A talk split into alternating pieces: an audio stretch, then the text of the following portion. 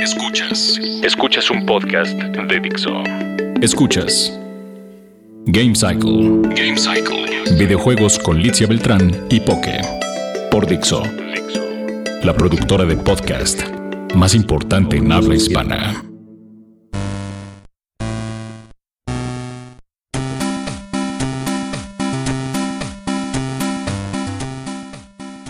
Hola, ¿cómo están? Bienvenidos a Gamesicle en este nuevo formato de podcast. Yo quería saludarlos con un amable buenos días, buenas tardes, pero eso ya no es posible. Poke, ¿cómo estás? Bueno, sí puedes decir buenos días, buenas tardes, buenas noches.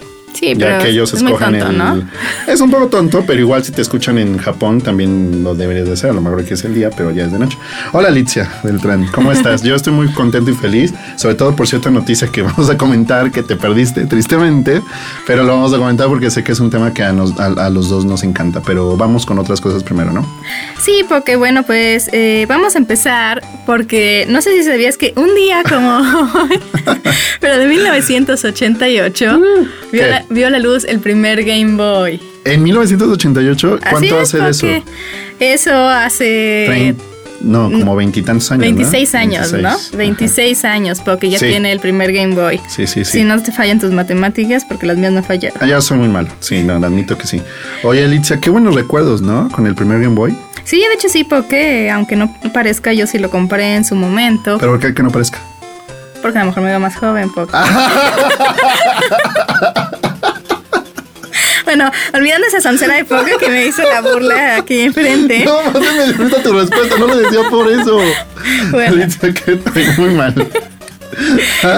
Pero les comento que eh, esta consola fue creada por Gunpei Yokoi, quien también, bueno, obviamente es conocido por otras aportaciones. Y bueno, por ahí yo subí en mi Twitter, arroba Litzia, mis fotos del Game Boy, porque todavía lo tengo en su caja, porque todo Ok. perfectamente bien cuidado. ¿En serio? Sí, de verdad. Órale, pues muy bien. Yo también tengo mi primer Game Boy, pero no en su caja original, pero sí lo tengo súper bien cuidado y sirve y todo. Entonces sí, el ladrillo, ¿no? Que le decían. El ladrillo, pero bastante afortunado Ah, por, muchos supuesto. años. Que salió por ahí una foto de la candidata presidencial Hillary Clinton jugando con el Game Boy en un avión. Pero con el Game Boy original. Con el Game Boy original. Entonces como que rompió de pronto como el internet y varios sitios de videojuegos retomaron esa foto, un poco subiéndose al tren del mame de lo de, Sí. de Hillary Clinton, ¿verdad? Pero se me hace una foto interesante y en el cumpleaños del Game Boy, bueno, creo que viene muy al caso recordarlo con esta señora, ¿no? Así es, porque muy, yo no, yo no había visto esa noticia. Oye, ¿qué juegos tienes? Tengo todavía, bueno, el Tetris que venía. Tengo uno de los supersónicos que era muy Ah, divertido. qué chido. Sí. Ajá. Y tenía un Final Fantasy. Ok. No recuerdo cuál era porque jugaba de niña y tengo una cajilla ahí verde. Llegué a tener, creo que esos eran los únicos que tuve y después, después me prestaban alguno, pero ok. ya sabes que de niño no tienes dinero y Sí, jugaba. sí, sí. Y era muy caro. Y era muy caro Era muy y caro. todas las veces jugaba Tetris y Sí, Tetris y sí, Tetris sí, y sí, los sí, sí. supersónicos. Exactamente. Yo tenía, bueno, tengo Tetris, tenía el de tenis, ¿te acuerdas? No, De. Mario. Creo que también el Doctor Mario. Ajá. Y uno de Mario, Mario Land, no sé qué. Creo que Príncipe de Persia también. Y mm, uno de las tortugas ninja. ¿En el original? Sí, no me acuerdo si estoy confundiendo ya entonces. Sí, no sé, porque no sé, no recuerdo yo tampoco, pero. Sí, era de las tortugas ninja, ¿no? Y obviamente, pues los Pokémon, que todavía eran para ladrillo. Sí. Bueno, una maravilla, total. Pero bueno, ya, nos vamos a poner tristes, Litzio, por Sí, esta porque nostalgia. vayamos a noticias más actuales. Ok. bueno, no sé si quieres empezar porque fuimos al evento este esta pasada semana o cuando ustedes escuchen esto. O whatever. de whatever, de Final Fantasy XIV eh, A Realm Reborn con una nueva expansión que presentaron que es Heaven Sword. Bueno, pues ahí tuvimos la oportunidad de entrevistar al director del juego, Naoki Yoshida, que asumo que por ahí en Chilango estará la entrevista que Muy te bien, hiciste. Litzia, correcto, sí. ¿Y dónde vemos la tuya? La mía porque la veremos cuando anuncie el nuevo sitio en el que laboro. Ah, mira nomás. Así es, porque ya les avisaré en mis redes sociales eh, en donde verán la entrevista en video. Pero bueno, mientras por aquí les queríamos comentar un poco de lo que vimos del juego y pues en breve alguna de las respuestas que nos dio el director, que me cayó muy bien a ti, Poke. Sí, muy bien. Me hacía, eh, daba respuestas muy buenas y además como muy jovial, como que se Sí. nota que le gusta su onda. Entonces a mí me cayó muy bien también. Sí, sí, de hecho bastante, bastante agradable. Eh, bueno, ¿quieres que platiquemos que vimos del juego Poké? Sí, primero si quieres comentemos del juego, porque yo la verdad nunca había jugado un, play, eh, un, PlayStation. soy una farsa, soy una farsa. Solo estoy aquí para físico. Solamente he jugado Xbox, no, no es cierto. Bueno, sí, yo tampoco había jugado Final Fantasy XIV precisamente pues porque es un juego en línea y luego uno no tiene tiempo para dedicarle tanto, además de que el original Final Fantasy recibió unas críticas horribles. ¿14? Sí, el 14, Final Fantasy 14. Sí, no, hay que aclararlo. Luego te van a llover los troles ahí. Muy bien, porque muy afortunada tu aclaración. y bueno, resulta muy meritorio que Naoki Yoshida eh, fue llamado en el momento en el que tenían que hacer como una pues salvar a Final Fantasy XIV de la destrucción. Y entonces es cuando sacan el de Realm Reborn, que es cuando ya a la gente le empieza a gustar Final Fantasy XIV. Y bueno, la historia es bastante larga, obviamente no la vamos a comentar por aquí, pero parece que para que jueguen esta nueva expansión, Heaven's Sword, que está jugando, soñando tu teléfono, este, para que jueguen esta nueva expansión, tienen que haber jugado, por lo menos está relacionado con el final de A Reborn. Por lo que vimos que hay una gran destrucción, bla, bla, bla, que no les voy a spoilerear. Y bueno, ahora tenemos una nueva clase de... Clase, especie de una raza nueva que se llama Aura o Aura, como le dicen ellos, que tienen cuernos y bueno, son diseños bastante interesantes porque hay desde los que se ven cutes hasta los que se ven bastante rudos, rudos como bestia. Y también crearon tres nuevos trabajos, que uno es el Dark Knight, que utiliza una espada grande, de esa que manejas con dos manos. Por otro lado tenemos al... ¿Cómo se llama? Mechanical o... ¿Mecha? No, el que utiliza pistolas. No me acuerdo. Bueno, ahorita se me va el nombre, pero es un personaje que pedía mucho la gente, que utiliza pistolas y ataque de largo alcance. Y el Machinist se llama. Y por otro lado tenemos el Astrologian, que es eh, pues como un healer, pero que utiliza unas tarjetas de tarot de una manera bastante interesante para, pues para ayudar a su equipo. Y lo que está padre en este Final Fantasy que me gustó es que tú puedes elegir cualquier raza, pero igual puedes especializarte en distintos trabajos. Entonces tienes muchas opciones para tu personaje. Y bueno, lo que pudimos hacer en el evento es que nos dejaron crear un personaje desde cero con las típicas opciones de un RPG, y por el otro lado, luego tuvimos la oportunidad de jugar algunos de los minijuegos que venían incluidos. Yo por ahí hice unas carreras de chocobo. Ah, por cierto, vamos a tener en este unos chocobos negros voladores, que son uno de los primeros vehículos de pues de aire, aunque habrá otros. Y pues no sé, porque qué más quieras comentar tú. Pues yo no jugué nada de eso, Litzia, porque. porque estás mintiendo. Está padrísimo. No, no jugué nada de eso porque yo fui como a un otro horario que ya no me correspondía porque no podía ir en el original. Entonces, cuando yo llegué, más bien ya nada más me dejaron jugar solo eh, un poco el juego antes de la entrevista que ahorita comentaremos. Eh, lo que jugué fue sí, creé mi personaje desde cero, pero después ya literal llegué a explorar el mundo. Ya no hice nada de los minijuegos ni nada de eso. Eh, obviamente, pues es un juego que no puedes agarrar tan fácilmente. Tienes que estar leyendo cómo jugarlo, tienes que hacer bien a tu personaje, eh, aprenderte los comandos, ver si quieres jugar con el control o con el teclado y el mouse, etcétera. Entonces, bueno, obviamente no avancé en nada, porque aparte fue muy poco tiempo. Y obviamente también este, pues me mataban en las batallas y eso. Pero creo que es un juego muy complejo. Sí es este, complejo y completo. Porque sí tiene una buena historia, pero también es muy emocionante y muy entretenido. Entonces yo creo que es un juego que le tienes que dedicar mucho tiempo. Pero no por eso es malo, al contrario, pues si tienes ese tiempo y eso, la verdad es que yo sí le dedicaría como lo, suficiente para poder ir avanzando. Entonces, bueno, de primera impresión sí me gustó y sí quisiera como jugar un poco más. Lo jugamos en PC, ¿no? Entonces eso también involucra mucho el que se veía muy bien, los gráficos estaban muy bien, eh, las texturas estaban muy bien también y creo que sí, bueno, es un brinco total desde que lo vimos por ahí del 2010 hasta ahorita. Bueno, totalmente, ¿no? Y justo de eso, Litzia, si te parece, hablamos un poco de, la entrevista a grandes rasgos para que lo vean tanto en el canal de Litzia como en chilango.com. Eh, a mí me gustó que bueno, le pregunté que cuál había sido el reto más grande de retomar un juego que estaba, bueno, hecho. También hice la misma pregunta, que la misma pregunta, pues veamos si, veamos si contestó lo mismo. Bueno, te voy a decir que contestó, que contestó que lo más difícil fue conectarse con los jugadores de nuevo. ¿Sí fue la misma respuesta? No, a mí. Ok, muy bien, qué bueno. que, que fue lo más eh, complicado, no tanto como los aspectos técnicos y todo, que sí los hubo, pero lo más complicado fue retomar la confianza de los jugadores, que me parece una respuesta muy buena. Y creo que sí es lo que debe de importarte más, ¿no? Más que a lo mejor lo, lo- material o lo técnico, pues la confianza de los fans, ¿no? Y bueno, ya no les voy a decir más para que lean la entrevista en Chilan Gamers, chilango.com diagonal Chilan Gamers, pero bueno, le pregunté por, por la serie en general de Final Fantasy, por qué cree que le gusta tanto. Eh, obviamente hablamos de Heaven eh, Sword. Y Litzia, mi pregunta favorita es que eh, le, le hice, le pregunté qué, qué se sentía trabajar en Square. También le pregunté eso, ¿por qué? Ay, no, eso sí no es cierto, ¿en sí, serio? en serio, es mi Ay, primera pregunta. Ya la podrás ver en video. Bueno, lo, lo veré. Este, mm, porque pues es como el sueño de muchas personas y, y sobre todo los desarrolladores trabajar ahí. Me gustó mucho cómo respondió eso y bueno, pueden leer la entrevista o verla con el canal de Litzia Copiona en chilango.com diagonal Chilan Gamers. Busquen ahí, la entrevista se llama ¿Qué se siente trabajar en Square Enix? O no, perdón, se llama ¿Cómo es en realidad trabajar en Square Enix? Entonces, chécalo por ahí. ¿A ti qué te dijo Litzia?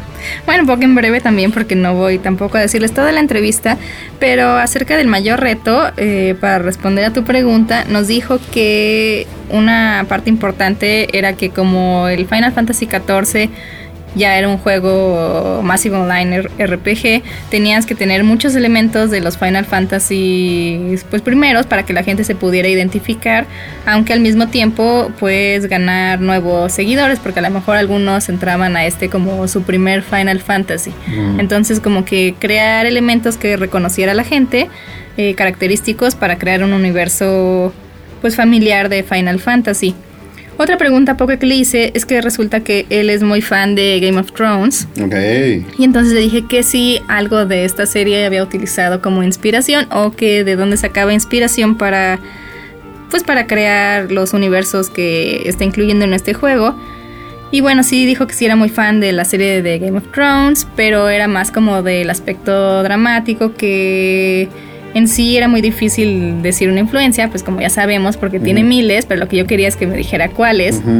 Y entonces mencionó que es muy fan de los primeros tres títulos de Dragon Quest, así como de, bueno, estas nuevas películas de Star Wars que vienen.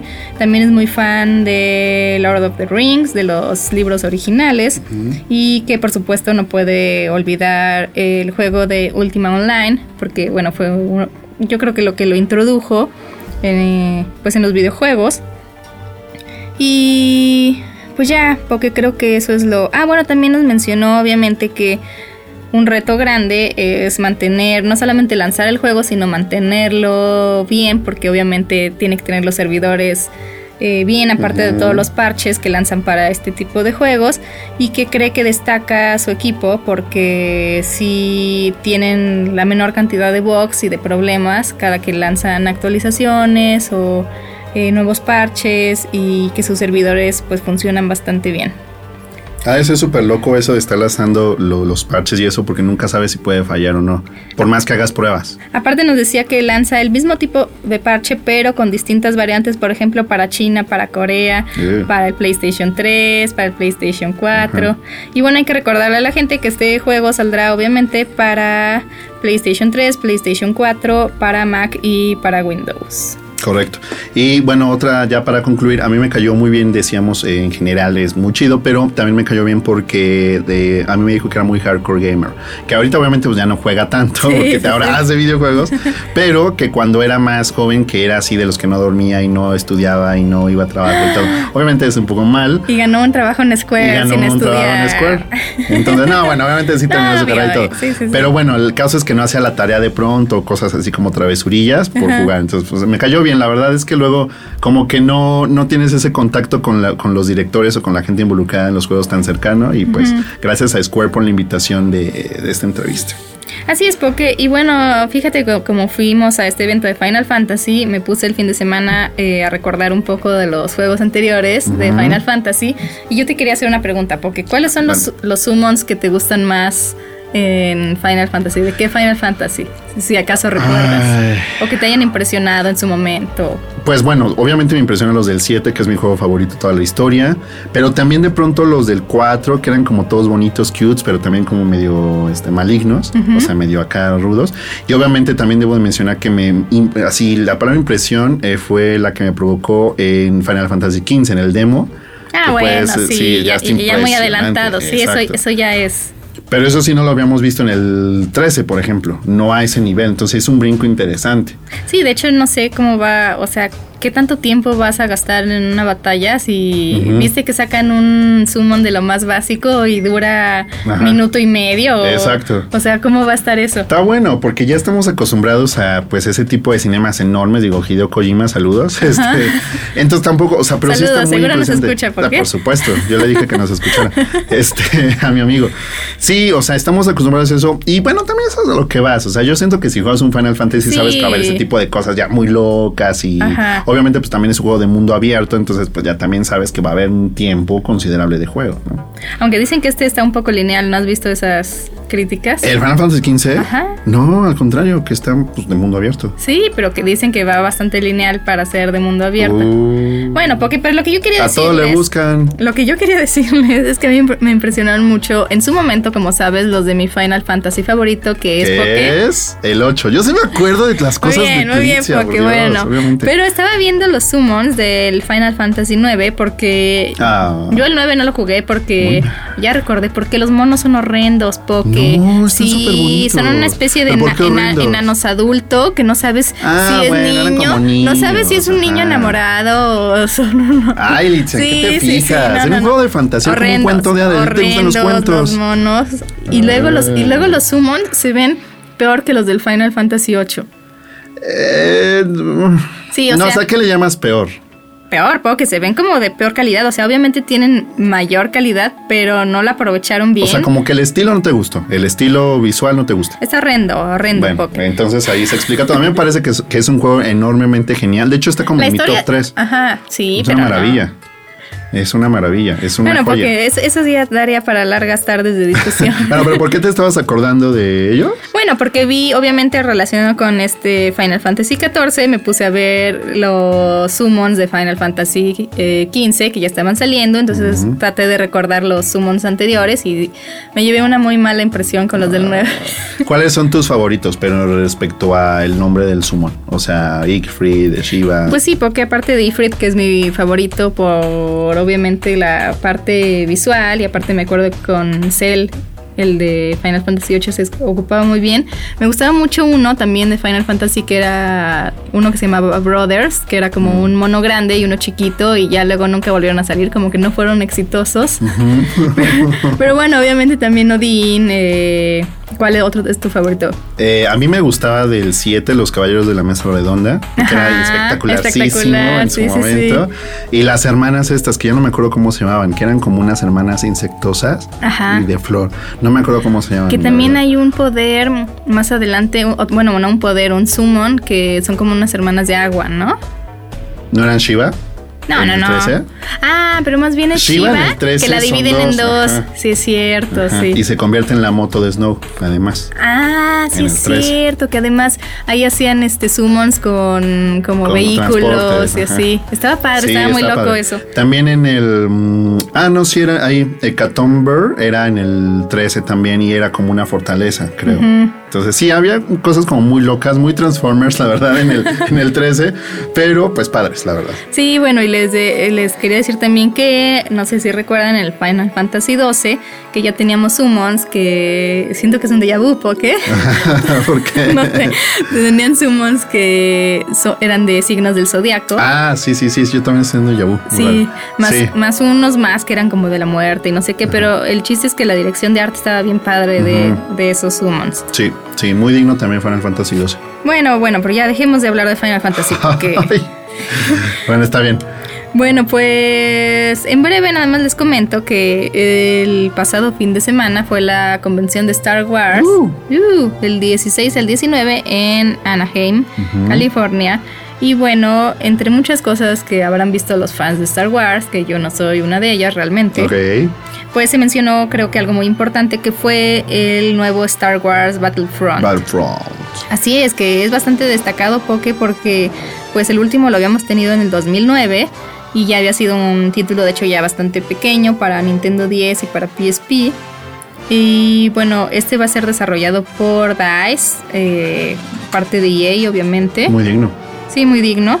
Y tiene algunas cosas interesantes porque para empezar, eh, bueno, se menciona que puedes jugarlo o en primera o en tercera persona, lo cual pues es como algo medio raro. Vamos a tenerlo para PlayStation 4, Xbox, One eh, y y PC, bueno, PC en Origin, PC. ya estoy hablando en inglés, Poké. es que ya estamos para el E3, ya nos vamos a ir pronto. Así es, así es, ya, ya, ya estoy practicando. Exacto. Y vamos a tener un DLC descargable que, bueno, un DLC obviamente descargable que va a salir el 8 de diciembre. Y si preordenas el juego, lo, lo, podrás descargar tú antes el primero de diciembre. El foco del juego va a estar eh, ubicado en la trilogía original y vas a poder explorar cuatro planetas, hasta el momento es lo que han dicho, Endor, Hot, Tatooine y... Chin, no tengo el otro poke. Eh, Zulus. Zulus. Zulus. Así es. Y bueno, hay una cosa también muy rara que te dicen que si reúne ciertas condiciones, las cuales no ha dicho obviamente DICE, porque todavía hay pocos detalles, vas a poder jugar con el personaje de Darth Vader. correcto. Eso es bastante pues, llamativo, ¿no? El juego sale el próximo 17 de noviembre. Y bueno, pues... Va a llegar al mismo tiempo, perdón la interrupción, a México, Estados Unidos y Canadá, que eso está algo padre también. Sí. Porque nuestro mercado ya está siendo bastante más tomado en cuenta.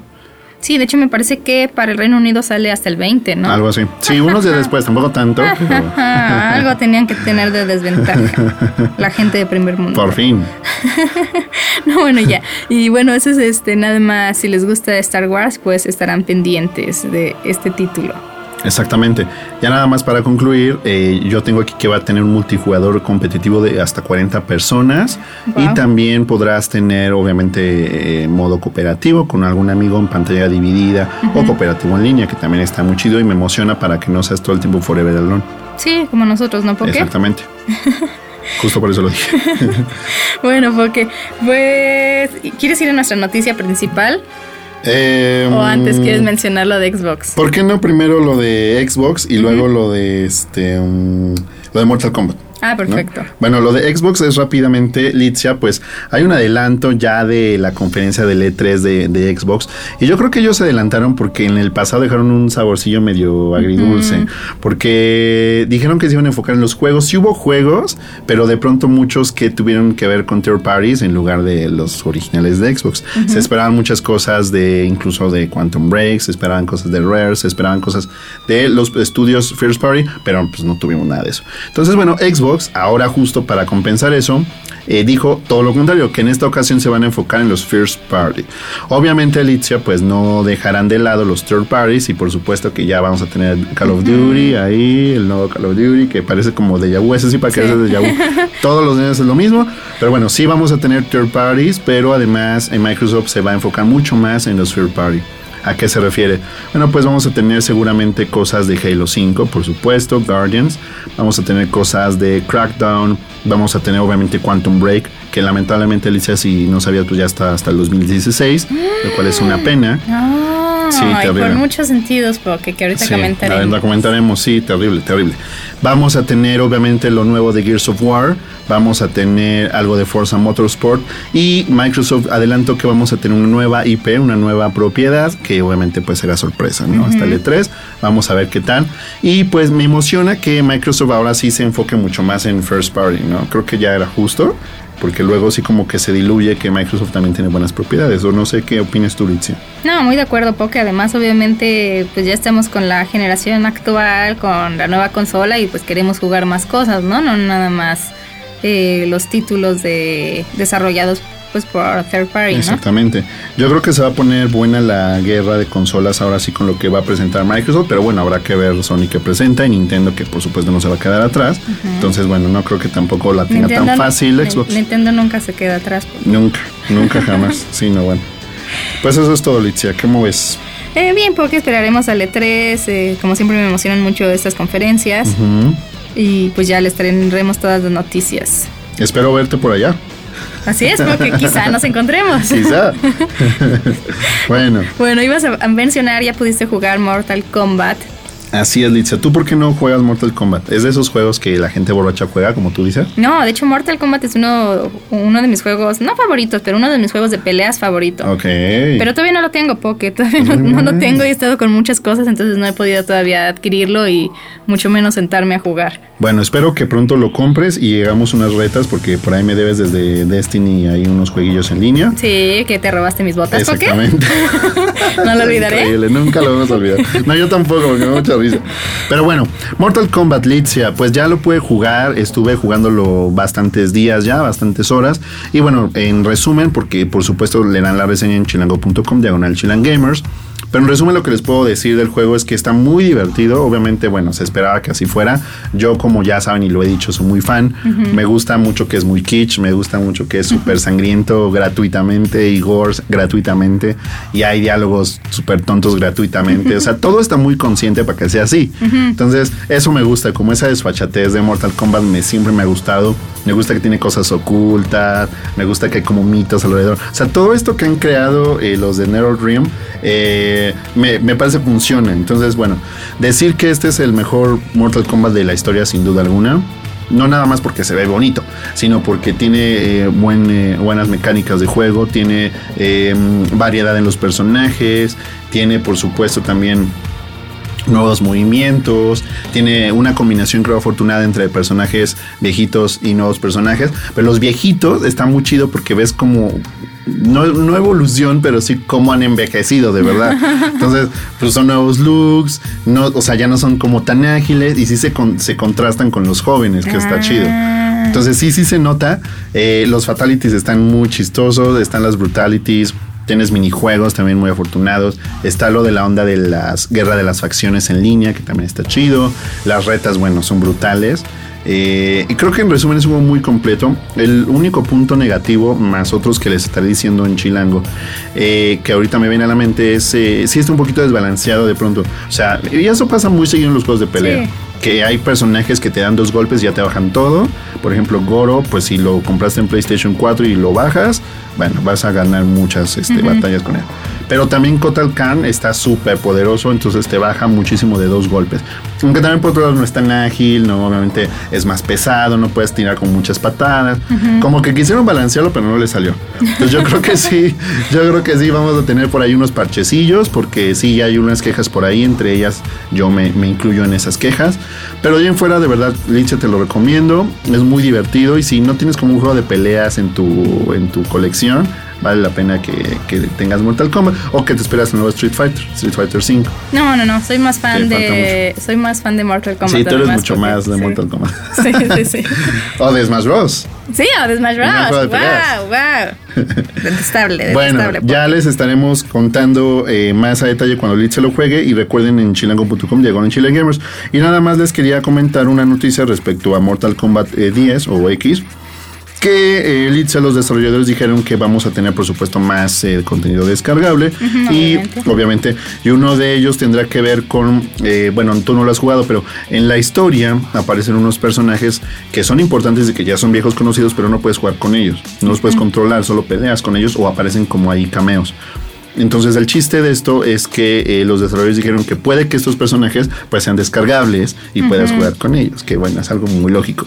Por ahí algunos muchachos ociosos, ya sabes, de, de los videojuegos, pues ya descubrieron cómo jugar con algunos, con Baraka, con Sindel, con algunos otros que aparecen por ahí. Entonces, bueno, tampoco es una gran sorpresa. Recuerda, Alicia, que también vamos a tener a um, Jason Burgess, a Predator, a Tania y a otro que siempre se me olvida su nombre en el primer pack de combatientes. A ver, unos más, ya está confirmado y seguramente tenemos pues a estos personajes de la historia, ¿no? Baraka y Sindel y todos estos. Entonces, bueno, les estaremos informando al respecto y más novedades de, de Mortal Kombat en los siguientes podcasts. Así es, porque también en el anterior pueden checar eh, los, las transacciones en línea, ¿no? Que, ah, sí. que están Que haciendo. esa es otra que también está muy polemiquillo porque... Como todo lo que es transacción Pues sí. en línea siempre es polémico. Sí. Pero bueno, porque vamos a mi tema favorito. Yo no me había enterado, lamentablemente. Muy lamentable, Litzia. Sí, muy lamentable. No sé si ustedes sepan cuál es mi juego favorito de Xbox Poke. De Xbox 360. 360, obviamente, sí, del Ajá. 360, Alan Wake, Sí, ¿no? de hecho, para mí es como de lo, mi favorito de todo Xbox, ¿eh? Sí, Xbox, de- Xbox de 360 hecho, para y mí Xbox también. One. Ujú. ¿No? Entonces la aclaración estuvo un poco de más, lo, lo, lo acepto, lo lamento. Es que tú dijiste Xbox One. Sí, digo, no, Xbox no, no, 360, y dije, no, bueno, no, no. sí salió Bueno, en pero igual 360, para ti te gustan otros juegos de Xbox, no nada más Alan Wake. No, para mí es el mejor o- de todo Obviamente Xbox. me gustan más, pero es mi favorito. Ah, bueno, entonces estamos en las mismas. Estamos en los mismos. Entonces. Alicia, ¿qué pasó? Bueno, pues resulta que eh, Polygon creó, bueno, no creó, presentó un video Una de lo- exclusiva. una exclusiva de lo que sería el pues, prototipo que ya nunca salió de Alan Wake 2. Sí, sí, sí, hay mucho que comentar al respecto. Mucho que comentar. Porque em, vimos el video, pero además eh, ellos en Polygon tuvieron una entrevista donde además del video eh, preguntaron a este señor, que es Sam Lake, ¿no? Creo. El de... El de Exacto, este, Lake. Exacto. Em, hablaron justo, pues, ahí fue una entrevista, tienes que leerla, Litza, porque es una entrevista entre nostálgica y entre emocionante, porque sí quieren que salga la Wake Ajá. 2, pero están con la onda de Quantum Break y como que explica ahí un poquito qué pasó. Y pues al principio como que Microsoft, no es que no los quería apoyar, pero como que le quisieron dar prioridad a otros proyectos. Ajá, gracias. Exacto. Pero está abierta la posibilidad de que puedan sacarlo en alguna consola de Xbox o con cualquier otro publisher, ¿no? Entonces, Bueno, es que aquí yo tengo un quote precisamente de Sam Lake que dice que una vez que Quantum Break, eh, pues terminen con Quantum Break, que lamentablemente como ya estábamos escuchando hasta el 2016, Ujú. pero el estudio amaría eh, regresar para pues finalizar o hacer la secuela de Alan Wake. El cual, bueno, si ustedes no tuvieron la oportunidad de jugarlo, es un juego increíble y tienen que probar. Ya creo que lo hemos recomendado 80 mil veces. en toda la historia de los en medios toda la donde hemos estado. de los medios en los que hemos estado y estaremos. y seguiremos, exacto. Pero bueno, eh, también afortunadamente, eh, antes de comentar el video a fondo, pues también estaban teniendo pláticas acerca de llevar Alan Wake original a Xbox One para que bien. la gente que no tuvo la oportunidad lo pueda disfrutar. Acerca de si lo van a llevar a otras plataformas como PlayStation 4, dijo que es altamente improbable. Ujú. Entonces, bueno, se mantiene como exclusiva hasta el momento y pues ya cuando salga la secuela ya sabremos qué pasa en Ay, ese si es momento. que sale, Ah, no, ni siquiera lo secuela, digas, Litzo, que secuela. se nos va a cebar. No, no digas, no digas. No, no está confirmado. Lo que estamos comentando es un video, un demo, que justamente es muy interesante. Vale la pena que lo vean. Dura como 20 minutos, 17 12, minutos. 12 Ah, minutos. perdón, 12 minutos. Em, Vale la pena que lo vean porque si ustedes jugaron el primer Alan Wake y además jugaron el descargable American Nightmare, que en Elitzen a mí nos encantó, pero bueno, es bueno. entre- Tiene sus cosillas. tiene sus cosillas. Van a ver justo como algunos conceptos de este demo de Alan Wake 2 pasaron a American Nightmare. Pero además hay otras cosas nuevas que nunca se habían visto, ni en American Nightmare ni en el primer Alan Wake, que están buenísimas. Es un video como, como decíamos de 12 minutos, es algo largo, pero vale mucho la pena porque está presentado como si fuera un trailer Ajá. porque tiene una cierta historia, pero al mismo tiempo también eh, ves realmente gameplay eh, por varios minutos. Entonces, y al final hay un cierre muy impactante. Sí, que no queremos spoilerear, pero porque en Alan Wake obviamente decimos un- alguna cosa, como es un juego muy de historia, aunque también es obviamente de, De acción. y todo, pero pues la historia está muy involucrada porque, bueno, por si no lo saben, Alan Wake es un escritor y él mismo está escribiendo lo que está ocurriendo a su alrededor. Eh, es un, un juego de suspenso, de, de acción, algunos puzzles muy pequeños, pero pues sobre todo eh, todo se enfoca en ir disparando y e ir iluminando a- literalmente. li- y literalmente a los enemigos, los cuales pudimos ver que ya han evolucionado un poco, ahora son todavía más agresivos. Sí. Y bueno, realmente es una trama muy interesante que no queremos aquí spoilerear, aunque ya haya sido un juego que ya salió hace tiempo. Lamentablemente sí, pero estoy de acuerdo contigo, no spoileremos, pero sí a lo mejor decir el inicio del demo trata de que Alan Wake Claro. es una leyenda urbana. Así es. Entonces tratan de, alguien está investigando qué tan real fue Alan Wake, Ajá. si es real o no, como con testimonios de personas que supuestamente lo conocieron o que leyeron sus libros. ¿no? Entonces, bueno, hasta ahí vamos a dejarlo para que ustedes lo vean. Otros medios retomaron el video, no nada más está en Polygon, lo pueden yo creo que ver hasta en YouTube. Sí, de hecho, yo lo tengo, les recuerdo en mi Twitter, arroba Litzia. ¿Tú lo tienes? Bueno, no lo tengo el video. Ah, yo sí. Tengo a el- ver, Licia, Tengo pásalo. el, tengo el retweet. Ah. El retweet de Polygon, por si Ah, lo quieren ya, ya, encontrar. ya. Aunque no sé cuándo escuchen esto, quizá ya no lo encuentren, pero bueno, por ahí anda. Sí, sí, sí. También lo pueden buscar en mi timeline. Si no, pues métanse en Polygon porque literal fue una gran exclusiva de ellos. Muchos medios lo retomaron. Y bueno, antes de, de pasar a otro tema, Alicia, me gustaría ya aprovechando la nostalgia, porque como que nunca hablamos de juegos que nos gustan, sí, viejos, deberíamos, como pura noticia. Ajá. ¿Qué es lo que más te gustó de Alan Wake? Ay, que es una pregunta difícil. Es una pregunta muy sí, difícil. es una pregunta muy difícil. Es una pregunta muy difícil, diría la Miss. Bueno, es que para empezar, Alan Wake tiene tantas cosas. Me gusta como todo ese ambiente que manejan, el hecho de que eh, utilizan mucho como cosas de Twin Peaks. Es- eh, o sea, Una maravilla. como que todas las pequeñas, como los pequeños guiños que tiene el juego que tienes que ir descubriendo, obviamente, o sea, que no es como que te lo vendan como Exacto. tal, pero tú lo vas descubriendo. Me encantó la historia, se me hizo una, una historia muy original. También me gusta que se presenta como capítulos, que cada capítulo tiene un cierre y tiene una canción de final.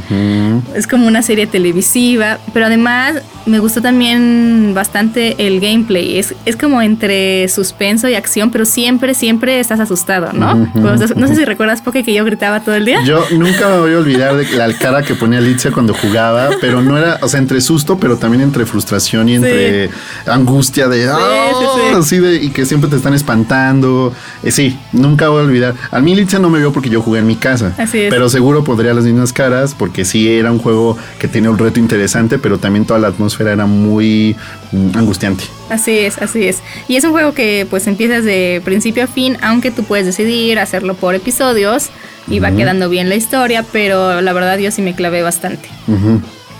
Pues mira, para mí, aparte de lo que ya mencionaste, Alan Wake es muy importante porque sí creo que fue muy, muy pionero en muchas cosas. Como ya les habíamos comentado, para mí y también para Alicia, pues es el mejor juego de Xbox, ¿no? Que, que existe. Eh, ahora que ya están como muy de moda los contenidos episódicos que vimos en Resident Evil, vimos en Life is Strange, The Square, vimos en, En los- en Asura's Wrath, en Game of Thrones, en Jurassic Park, en The Walking Dead, que ya es como muy común que los episodios, que sean juegos por episodios, ¿no? Incluso el mismo Mortal Kombat son episodios y la historia te lo van contando en el episodio 1, capítulo 3 y así. En ese momento, pues Alan Wake innovó en ese sentido. Sí. Que tampoco quiere decir que haya inventado esto, porque como ya lo habíamos dicho, Alan Wake está basado en muchos eh, programas de televisión, como Twin Peaks, en series de televisión. Entonces, no es que ellos lo hayan inventado, pero sí en los videojuegos no Así habíamos es. visto que te dejaran incluso en suspenso al final de los episodios, que pusieran, como dice Alicia, la música eh, al final cuando van los créditos y eso, y luego cuando inicias el siguiente episodio te aparece lo de Previously. on Sí, Alan Wake. ¡Ay, Era una ¿por qué la quiero? Entonces era una genialidad. Eh, la música, bueno, es merece otro apartado eh, totalmente diferente porque es maravillosa, tanto Sí. la, la que tiene letra y música como la que solo es música. Ajá, y aparte hay un capítulo que involucra música de una manera muy original, con acción y disparos y todo. Exactamente. La música es una maravilla, las referencias, tiene hasta su propia seriecita ahí que es un homenaje Sí. a Twilight Zone. Ajá. Zone eh, y que tiene una tramita y tienes que seguir eh, los guiños como ya dijiste a la cultura pop al- a, la televisión a Alfred Hitchcock a muchas muchas cosas entonces de verdad creo que es un juego muy completo a mí me eh, intrigó muchísimo la trama se me hizo súper interesante muy original yo no había jugado un juego así jamás No, ni yo. entonces, se me hizo muy original y se me hizo muy bien escrito, muy bien llevado también. Eh, muy de que te, también tienes que pensar, no te lo dan todo lo peladito en la boca, como bien dijiste. Entonces, eh, muy chido. Y bueno, yo creo que nos da como más coraje que no haya esa secuela.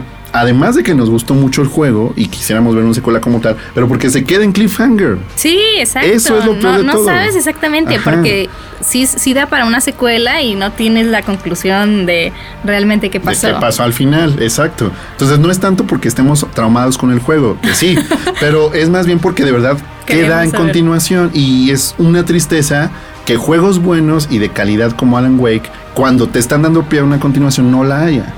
Cuando a lo mejor sí pudieron tener O sea, no creo que haya sido tan difícil. Lo vemos en el demo este. Este demo no es nuevo, además. O sea, es un demo que se hizo en su momento y años después se destapa.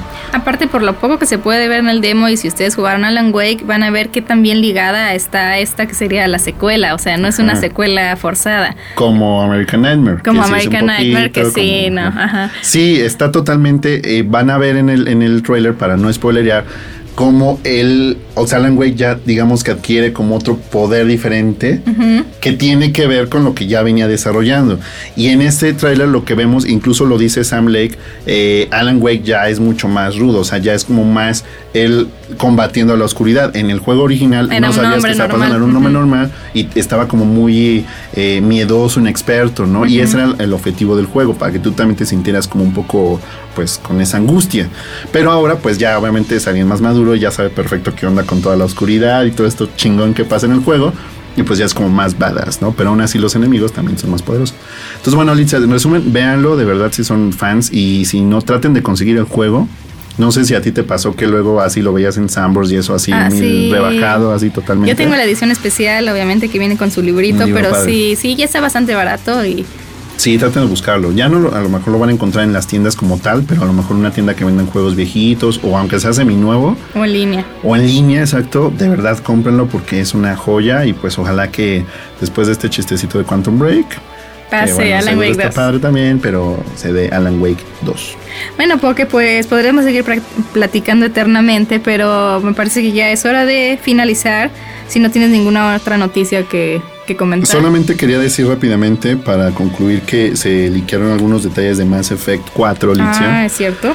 Porque eh, los muchachos de. Ay, acabo de cerrar la información, no lo tenía. pero bueno, no importa, me acuerdo de eso. Es que hicieron una encuesta para los fans, ¿no? De qué te gustaría ver en Mass Effect 4. Sí, recuerdo, porque ya tan temerosos que están. Exactamente, que el miedo no anda en burro. Entonces, Licia digamos que no es la primera vez que pasa, ¿eh?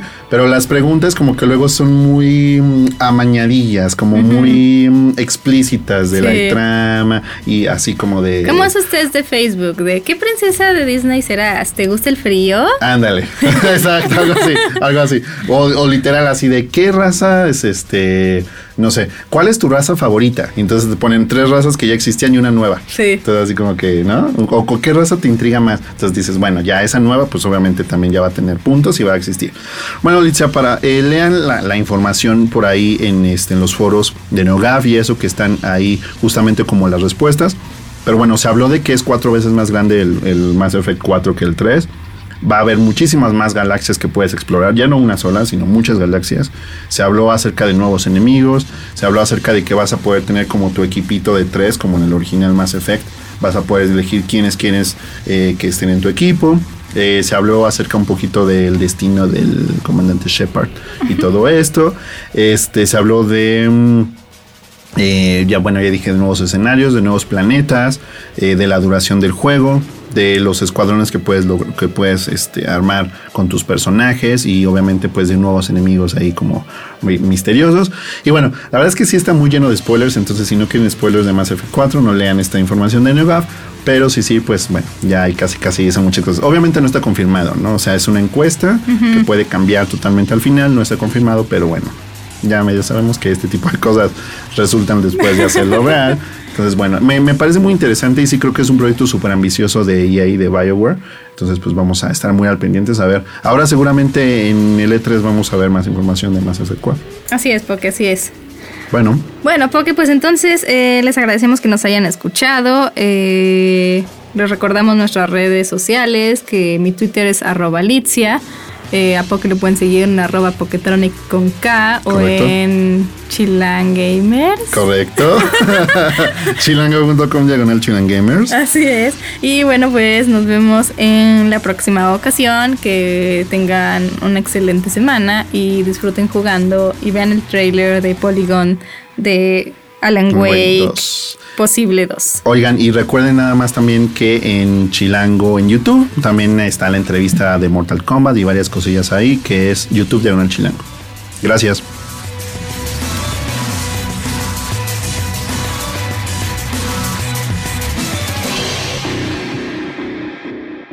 Dixo presentó Game Cycle. Game Cycle. Videojuegos con Licia Beltrán y Poke. El diseño de audio de esta producción estuvo a cargo de Carlos Ruiz.